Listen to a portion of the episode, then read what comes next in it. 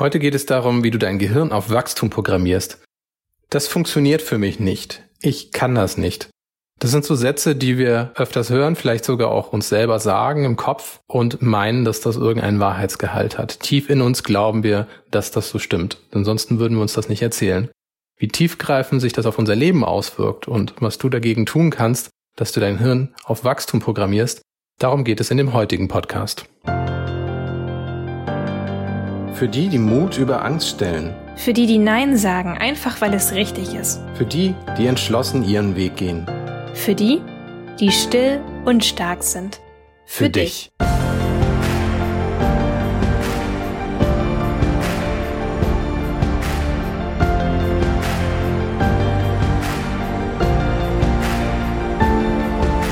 Hey und herzlich willkommen. Du hörst Still und Stark, dem Podcast für leise Menschen mit innerer Stärke. Wir sind Timon und Melina und wir freuen uns, dass du heute wieder dabei bist. Einer der destruktivsten Gedanken überhaupt ist, das funktioniert für mich nicht. Warum ist das so destruktiv, wenn man sich damit quasi von vornherein einfach jede Möglichkeit selber raubt? Ich werfe mal so ein paar Sätze in den Raum, die vielleicht so manchem Introvertierten ein bisschen bekannt vorkommen. Auf fremde Menschen zugehen? Das funktioniert für mich nicht. Im Meeting meine Meinung vor den anderen Kollegen sagen? Nee, das kann ich nicht. Smalltalk machen? Oh war ja, also das funktioniert für mich wirklich nicht. Kennst du diese Sätze eigentlich auch von dir, Timon?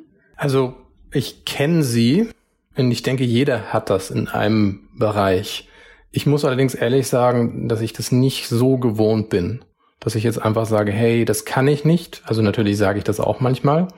Aber vom Kopf her ist eigentlich wesentlich wichtiger, was ist so meine Grundeinstellung zu Problemen. Und ich denke, ich wäre auch nicht selbstständig, wenn ich diese Sätze oft in meinem Kopf wiederholen würde. Für mich ist es eigentlich eher eine Frage der Anstrengung und wie viel Zeit ich investieren muss. Und dann natürlich auch die Frage, sehe ich das momentan ein, diese Zeit zu investieren? Aber es ist nicht so, dass ich für mich sage, das Ziel ist für mich unerreichbar. Die Frage ist nur, bin ich bereit, so viel zu investieren, wie nötig ist? Also mir kommt es schon bekannt vor von mir selber. Ich habe öfter das Problem gehabt in der Vergangenheit und auch jetzt manchmal noch, dass ich eben nicht so sehr an mich da glaube. Ne? Das Problem ist so ein bisschen das fehlende Selbstvertrauen und dementsprechend schätzt man Hürden auch ganz anders ein. So kann ich das für mich auf jeden Fall wiedergeben. Aber das ist eine total giftige Einstellung, denn wer immer nur tut, was er schon kann, bleibt immer da, wo er schon ist. Das ist ein Zitat von Henry Ford. Kennen bestimmt schon ganz viele, aber es trifft hier echt zu. Die Frage ist ja, du hast ja durchaus ist mal offensichtlich dir auch Fähigkeiten in dem Punkt erarbeitet. Was hat dich denn motiviert, daran zu arbeiten? Auf jeden Fall meine Ziele. Also ich, ich wollte gerne selbstständig sein. Ich wollte gerne mit dir zusammenarbeiten. Und als ich noch angestellt war, habe ich eben gemerkt, das klappt nicht mit den Fähigkeiten, die ich jetzt gerade habe.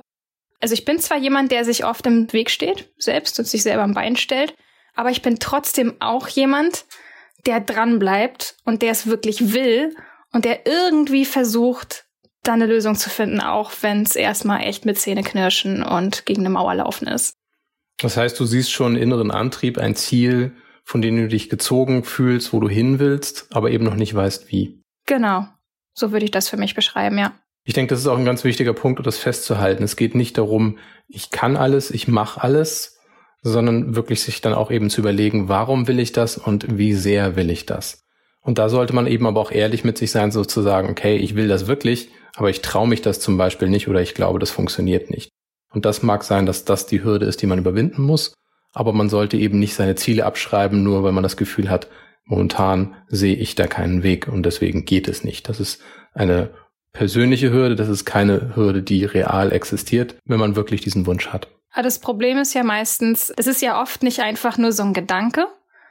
Dieses, das funktioniert für mich nicht. Das ist ja bei vielen Menschen mehr als bloß ein Gedanke. Das ist ja manchmal ein ganzes Weltbild beziehungsweise ein ganzes Selbstbild. Ein Bild, das ich von mir selber habe. Ich kann das nicht, weil ähm, entweder habe ich das Talent oder Peng dann geht das eben nicht. Das ist, glaube ich, die ganz große Gefahr, dass dahinter nämlich wirklich eine Anschauung steckt, wie man sich selber wahrnimmt. Ja, eine Geisteshaltung, ne? eine starre Geisteshaltung. Die Frage ist, was, was würdest du unter anderem, es gibt sicherlich viele Gründe, aber was würdest du unter anderem nennen, was einen so prägen kann? Weil es ist natürlich schön zu sagen, hey, der kann das und das finde ich ganz bewundernswert, welche Einstellung der hat. Aber was denkst du, was hat einen dahin gebracht, Vielleicht kannst du da für dich selber auch was feststellen. Es ist mit Sicherheit ein wilder Mix aus verschiedenen Faktoren, aber ein Faktor, der jetzt für mich äh, auf jeden Fall zutreffend ist, ist auf jeden Fall die Schulzeit. Also ich weiß noch, als ich in die Schule kam und ich glaube, es war noch nicht ganz am Anfang so, aber so vielleicht ab, ab dritte, vierte Klasse oder so, wo ich dann festgestellt habe, anderen Leuten oder beziehungsweise anderen Kindern fällt das hier leicht und ich kann das einfach nicht. Ach, wäre ich doch bloß so wie die anderen. Genau. Ich glaube, das war so eine Phase, wo sich das bei mir auch manifestiert hat. So ging es danach nämlich auch am Gymnasium weiter und ähm, als Jugendliche in der Zeit. Also ich würde schon sagen, dass die Schule der viel zu beiträgt. Das ist eine Phase, wo man sehr stark geprägt wird. Hattest du denn das Gefühl, dass du Angst hast, Fehler zu machen? Absolut. Was das für so ein Blocker war? Ja, absolut. Also die Angst vor Fehlern spielt eine große Rolle. Ich merke das auch heute natürlich noch. Das äh, ist nichts, was ich so komplett irgendwie schon rausgekriegt hätte aus meiner DNA. Aber ich bin mir dessen bewusst und ich bemühe mich da auch um eine Änderung. Aber es ist, wo ich schon merke, okay, also ich habe immer einen sehr hohen Anspruch an mich selber. Dies ist dieser Hang zu Perfektionismus. Und wo ich dann eben natürlich auch merke, ja, oh, bloß keinen Fehler machen. Wobei ich da an dieser Stelle auch mal kurz einwerfen möchte. Ich glaube, hier in Deutschland ist das mit der Fehlerkultur auch ein bisschen schwierig. Also ich, ich glaube auch in, in Unternehmenskulturen herrscht schon auch eher diese Idee, ähm, hier, wir, wir geben uns keine Blöße und maximale Sicherheit dann letzten Endes. Genau. Ja, ich finde das faszinierend, wenn man einfach mal so frei losgelöst beobachtet, wie sich Kleinkinder entwickeln. Also mal so zwei wesentliche Entwicklungsstufen ist, das Kind lernt laufen und das Kind lernt sprechen. Das sind ja zwei Themen, wo man sagt, da ist man als Kleinkind ja absolut zum Scheitern erstmal verurteilt. Also man kann ja nicht von einem Tag auf den anderen zu sagen, weißt du was, jetzt stehe ich auf und dann habe ich den geraden, den aufrechten Gang drauf. Das ist einfach unmöglich. Genauso mit dem Sprechen lernen. Ich kann nicht von einem Tag auf den anderen komplexe Sätze bilden. Das geht einfach nicht. Das Kind fühlt sich dadurch aber nicht gehindert, das zu probieren, solange bis es funktioniert. Und das ist, finde ich, eine Eigenschaft, die man relativ schnell auch im Leben wieder verlernen kann, aber wo man einfach weiß, weißt du was, das hatte ich ja schon mal. Ich kann aufrecht gehen, ich kann sprechen und das habe ich einer Fähigkeit zu verdanken, die vielleicht in mir verschütt gegangen ist, die aber offensichtlich ja vorhanden ist, weil ich stehe hier und ich rede. Und das finde ich eine wichtige Überlegung. Man sagt, jeder Mensch hat das schon mal gehabt, jeder Mensch hat das schon mal gemacht. Die Frage ist nur, kann ich das auch wiederfinden? Kann ich das auf neue Bereiche in meinem Leben anwenden?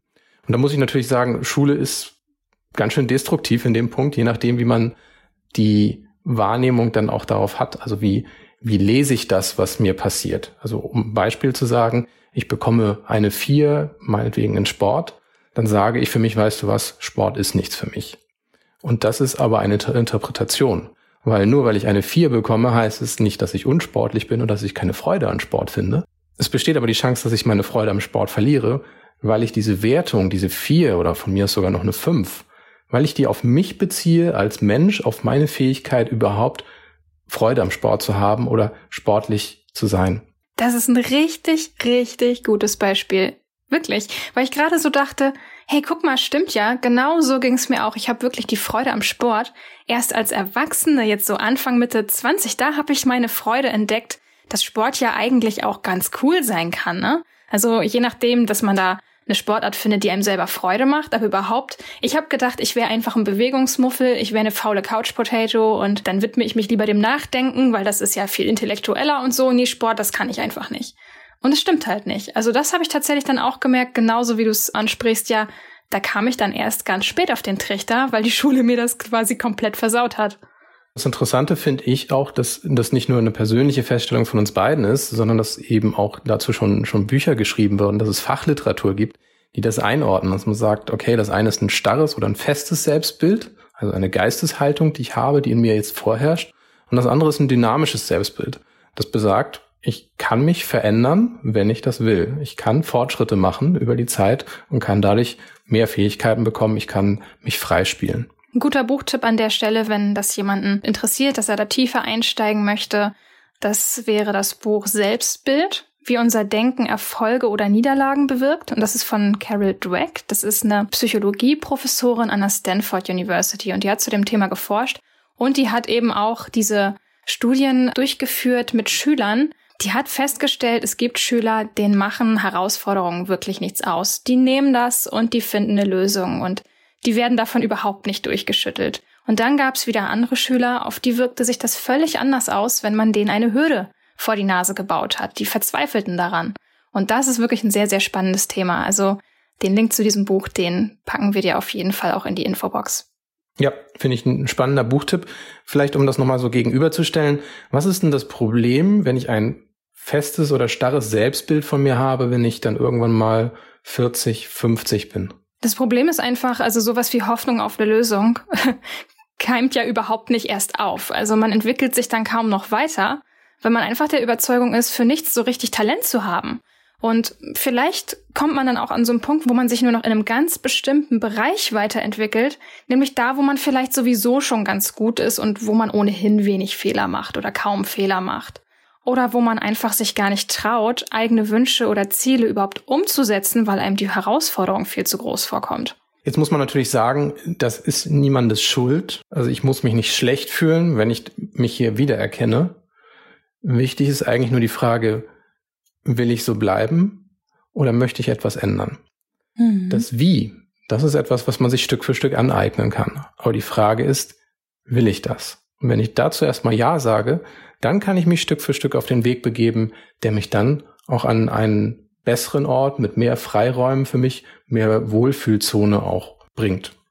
Ich mag auch sehr, sehr gerne das Wortbild, dass man sein Selbstvertrauen trainieren kann wie ein Muskel.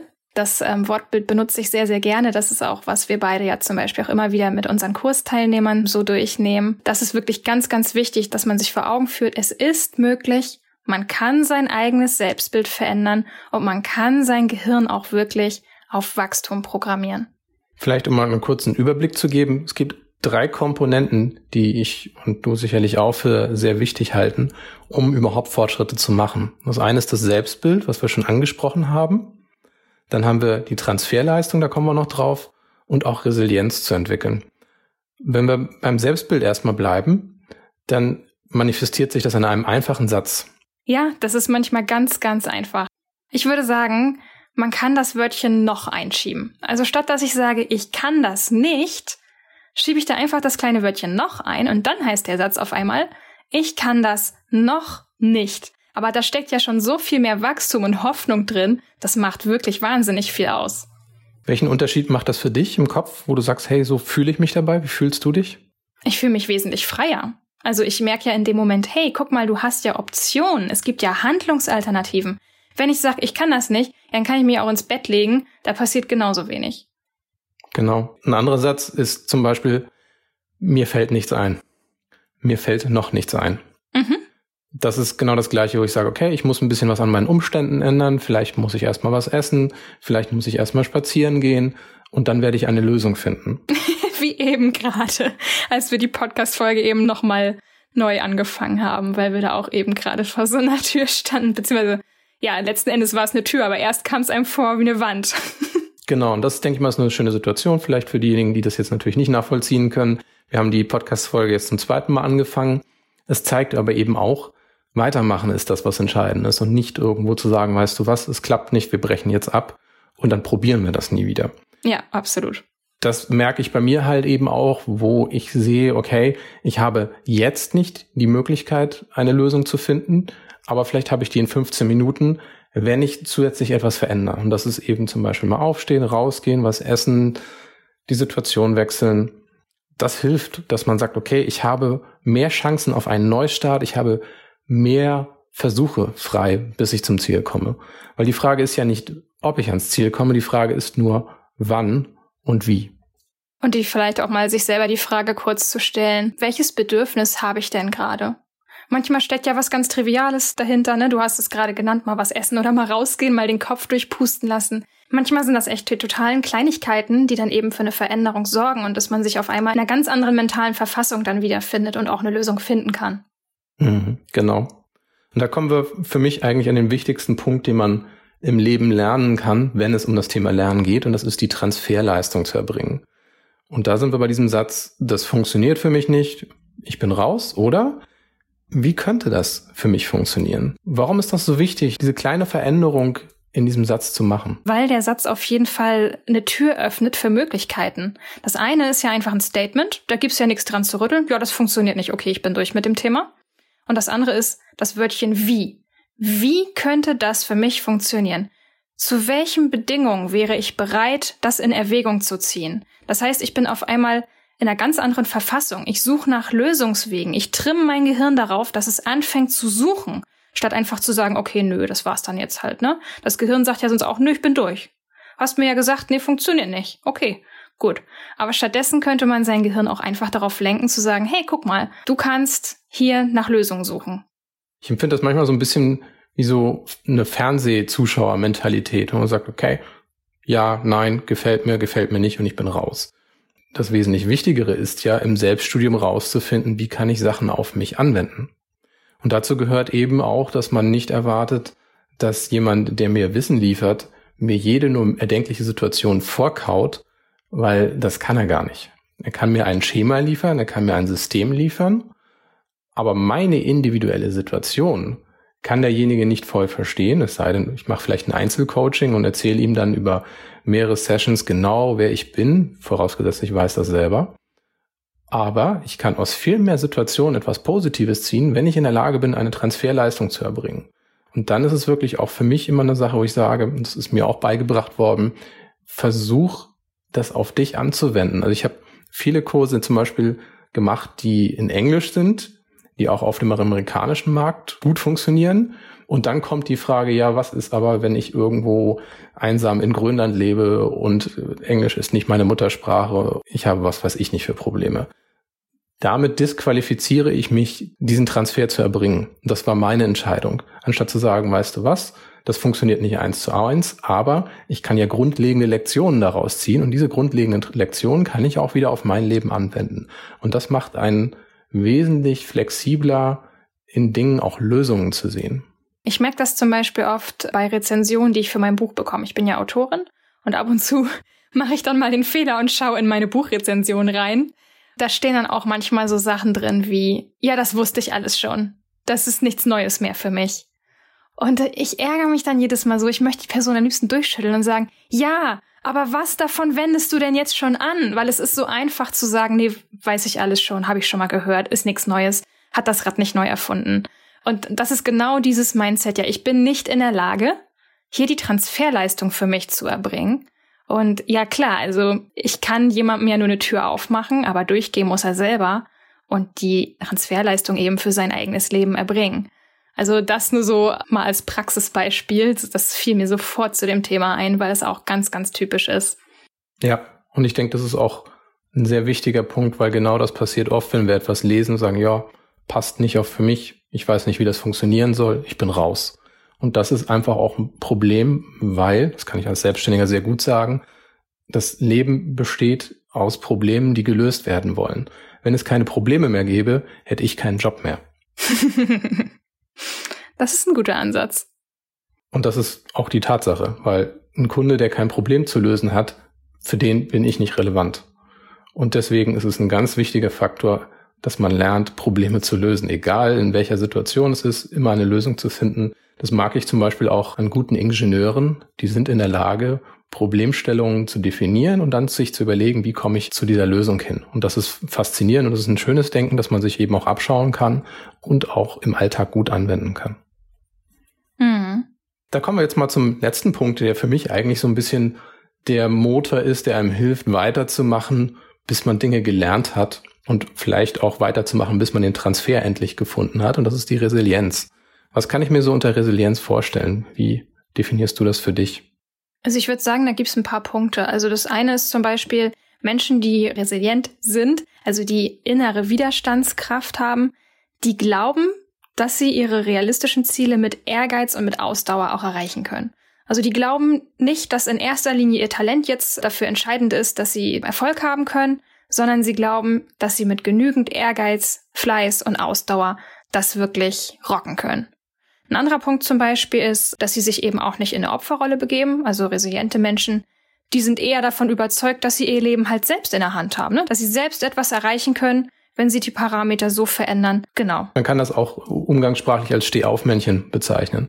Die Frage ist ja immer nur, wie schafft es derjenige denn wieder aufzustehen? Und das ist, denke ich, tatsächlich so der Punkt, wo man sich sagt, hey, weißt du was? Ich habe Umstände, die ich nicht ändern kann, aber ich kann immer gucken, dass ich es nochmal versuche, auf eine andere Art und Weise versuche und dass ich die entscheidende Lücke finde, um einen Schritt weiterzukommen. Und dann bin ich einen Schritt meinem Ziel näher. Also ich lasse mich gar nicht so sehr davon beeinflussen, wie ich sage, okay, das ist tausend Schritte von mir weg, sondern was ist der nächste Schritt? Und wie komme ich einen Schritt weiter an dieses Ziel ran? Und das probiere ich und probiere ich und probiere ich, bis ich das Ding geknackt habe. Ein schönes Beispiel, das ist vielleicht auch ein ganz pragmatisches Beispiel, sind Leute, die mit vielleicht gewissen Geräten nicht umgehen können. So, jetzt bin ich jemand, der mit Technik ganz gut umgehen kann. Und die sagen dann, ja, weißt du was, Timon, du kannst das einfach besser. Fakt ist, ich bin besser in der Lage, auf die Nase zu fallen, wieder aufzustehen, es nochmal zu probieren, auf die Nase zu fallen, wieder aufzustehen, wieder einen Schritt weiter zu kommen, eine Nacht drüber schlafen, es wieder probieren. Und das ist ein ganz wesentlicher Faktor, um Erfolg auch zu bekommen. Und der nächste Punkt ist auch einfach, weißt du was, ich gucke mir einfach mal an, was im Handbuch steht. Das heißt, ich habe nicht die Erwartung, dass alles so intuitiv sein muss, dass ich einfach morgens aufwache und es fällt mir alles in die Hände und es ist so wunderbar und, und ich bin so talentiert. Aber, das ist das Interessante, warum gelingen mir manche Sachen dann besser, muss ich mich fragen. Ja, weil ich das so oft gemacht habe, dass ich tatsächlich dann irgendwann auch diesen Lerneffekt habe. Ich sage, ich habe so viele verschiedene Systeme gesehen, ich sehe hier auch Zusammenhänge, die jemand anders nicht sieht, weil er sich da nicht durchgebissen hat bis zum Ziel. Und nochmal, um auf den Punkt mit der Angst vor Fehlern zurückzukommen. Das ist nämlich auch so ein Aspekt, wenn man diese Resilienz für sich entwickelt, dann sieht man Fehler auch nicht mehr als so dramatisch an. Also Fehler sind vielleicht trotzdem unerfreulich, ja, aber trotzdem sind Fehler ein Teil des Weges. Man kann wirklich lernen, einen Fehler als etwas zu betrachten, das zum Weg dazugehört. Ohne Fehler kein Erfolg. Es gibt im englischen Sprachraum einen Satz, Failing Forward war das, ne? Failing Forward gibt es und es gibt aus der Startup-Szene gibt es das dann Fail Early, Fail Often. Also das ist auch so ein Punkt, wo man sagt, lieber schnell rausfinden, was nicht funktioniert, damit ich mich wieder auf einen neuen Testablauf konzentrieren kann, statt den großen Plan zu haben, der mich ein ganzes Jahr gekostet hat, nur am Ende rauszufinden, dass ich irgendwas Wichtiges vergessen habe, weil ich es nicht getestet habe. Und das gilt eben in, in allen Lebensbereichen, ne? auch beim Zwischenmenschlichen, wenn ich sage, oh, ich bin nicht gut in Smalltalk, ich bin nicht gut in Kommunikation, ich präsentiere nicht so gerne und so weiter. Man kann das wirklich lernen, also man wächst mit seinen Aufgaben und auch da kann man Fehler als Teil des Weges ansehen. Also mir sind schon eine Menge Peinlichkeiten passiert, wirklich. Ich habe gerade neulich auf Instagram erst wieder eine peinliche Geschichte geteilt. Aber ich lebe noch aber was ich einfach wirklich daraus gelehrt habe, auch aus solchen Peinlichkeiten im Zwischenmenschlichen, nicht nur, dass man sich versabbelt, sondern dass man sich wirklich auch einen groben Fauxpas erlaubt bei anderen, dass man die falsche Frage stellt oder dass man jemandem auf den Schlips tritt oder was fragt, was dem anderen unangenehm ist.